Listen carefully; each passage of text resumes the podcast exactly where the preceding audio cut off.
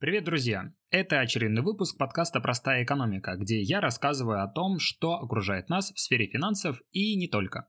В этом выпуске вы узнаете, почему в мире стало так много одиноких людей и как на этом зарабатывают крупные компании. Как вы думаете, что это? Раздевалка, телефонная будка, а может... Но нет, это караоке в Китае. Два квадратных метра, где вы никому не помешаете. А вот квартиры, которые продают на периферии крупных мегаполисов. Если вам кажется, что жить в бетонной коробке площадью 12 квадратов на окраине Москвы – это за гранью, хм, то про квартиры в Токио лучше тогда вообще не говорить. Таких квартир строится все больше, а средний размер семьи уменьшился в два раза за последние 60 лет. Атомизация общества вместе со старением населения планеты прямо сейчас делает одинокими сотни миллионов людей по всему миру. На эпидемии одиночества крупные корпорации делают огромные деньги, но этим они роют яму, в которую сами и попадут. Как так вышло, что одиночество захватило планету, и почему экономике это только на руку? Ну, по крайней мере, пока. Давайте разбираться. Одиночество бывает разным. Пока вы молодые и активные, то ищете самореализацию, строите карьеру и живете для себя. У вас куча дел, море друзей и знакомых, поэтому часто возникает только одно желание – лечь в пустой комнате и проспать 10, а лучше 12 часов, чтобы вас никто не трогал. Но все меняется, когда вы стареете.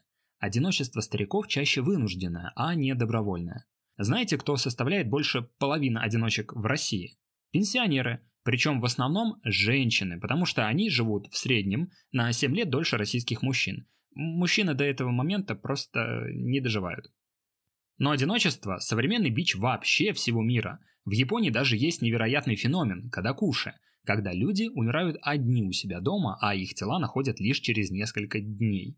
Даже в патриархальной Италии, которая славится своими тесными семейными узами, поодиночке живут 30% граждан, а в Швеции и Эстонии партнер есть только у половины населения.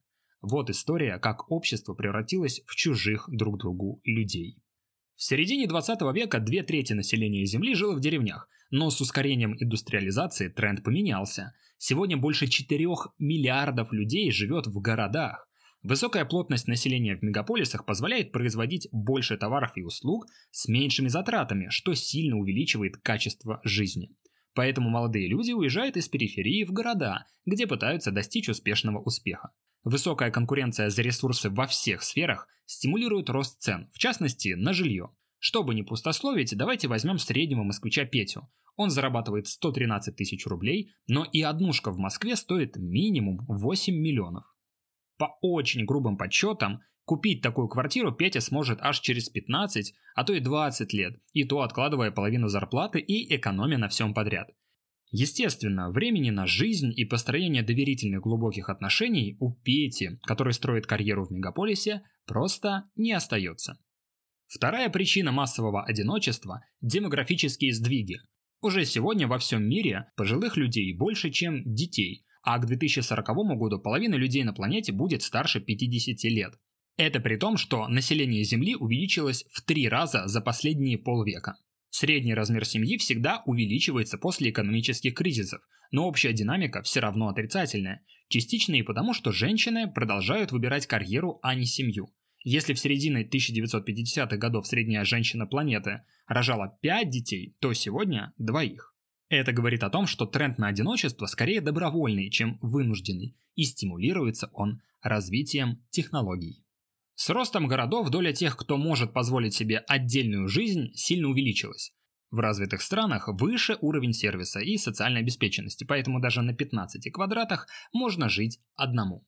А поддерживать поверхностные связи и изолироваться от общества помогают соцсети. Люди не только смотрят, как стримеры играют в игры, но и едят со своими кумирами и даже спят со включенной трансляцией сна.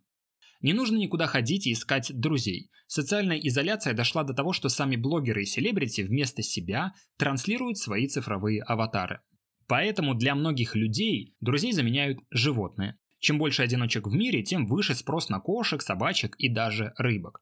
Более половины владельцев собак в Великобритании сказали, что питомцы помогают им справиться с чувством брошенности и завести новые отношения. Бизнес пытается занять эту нишу и выпускает роботов, косящих под непонятного чебурашку. Но если с замещением животных все пока, слава богу, туго, то обесценивание отношений через приложения для знакомств идет полным ходом. Сегодня мобильным дейтингом пользуются от 10 до 20% населения развитых стран. Аудитория растет, но несмотря на то, что возможностей для знакомств стало больше, крепких отношений меньше. Первая причина в смене общественной морали на индивидуальную. Сейчас в авангарде саморазвития и самопознания. Когда ты весь такой осознанный, то поиск идеального партнера займет долгие годы, потому что идеальных людей не бывает. Вторая причина – иллюзия бесконечного выбора в дейтинговом приложении. Она сводит к нулю шансы найти своего человека, потому что постоянно кажется, что следующий будет лучше.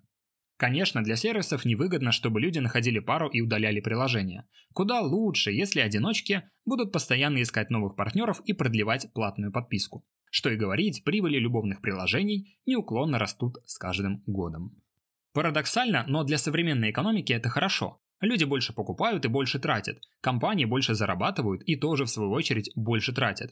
Деньги перетекают в самые перспективные сферы, а конкуренция за потребителя стимулирует развитие технологий.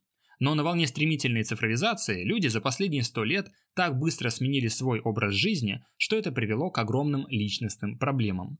Количество психических расстройств увеличивается с каждым годом. И причина того, что официальная статистика показывает большую долю женщин среди клиентов-психологов, не в том, что они страдают больше, чем мужчины, а в том, что мужчины не привыкли делиться своими проблемами.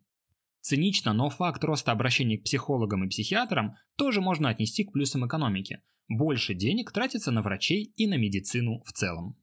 Однако долгосрочные эффекты от одиночества крайне негативны. Одиночки менее защищены в старости, а значит государству придется тратить дополнительные деньги на социальную сферу. Сегодня расходы мировой экономики на здравоохранение составляют аж десятую часть от мирового ВВП, и с каждым годом их размеры увеличиваются. Одинокие люди часто менее продуктивны. Если в вашем коллективе нет тесных дружеских связей, то вы будете работать хуже конкурентов – то же самое можно перенести на макроуровень. Страны с сильным индивидуализмом имеют меньше экономических перспектив, потому что прорывные технологии и инновации невозможны без тесного сотрудничества. Наконец, одиночки тратят больше денег на аренду и потребляют больше электричества. Они чаще совершают спонтанные покупки и даже на фондовом рынке рискуют больше, чем люди семейные. И есть предположение, что на День всех влюбленных одиночки тратятся не меньше людей, состоящих в паре, потому что навязанная обществом неполноценность должна быть чем-то компенсирована. А все походы в кино, покупка подарков и прочее потребление грамотно стимулируются маркетологами. При этом одиночество экономически невыгодно. Жизнь в семье снижает расходы каждого участника, чем если бы люди жили по одному. Но, видимо, эпоха, когда человеку для жизни был обязателен другой человек, постепенно уходит. В современном мире гораздо больше ценится личная свобода, которая невозможна без материального достатка, а такие ценности, как дружба и любовь, как будто отходят на второй план. За выход этого видео я хочу поблагодарить спонсоров моего канала на Boosty. Если ролик вам понравился, ставьте лайк и не забудьте подписаться. Я рассказываю об экономике, как это не делает никто. Увидимся с вами в новом видео.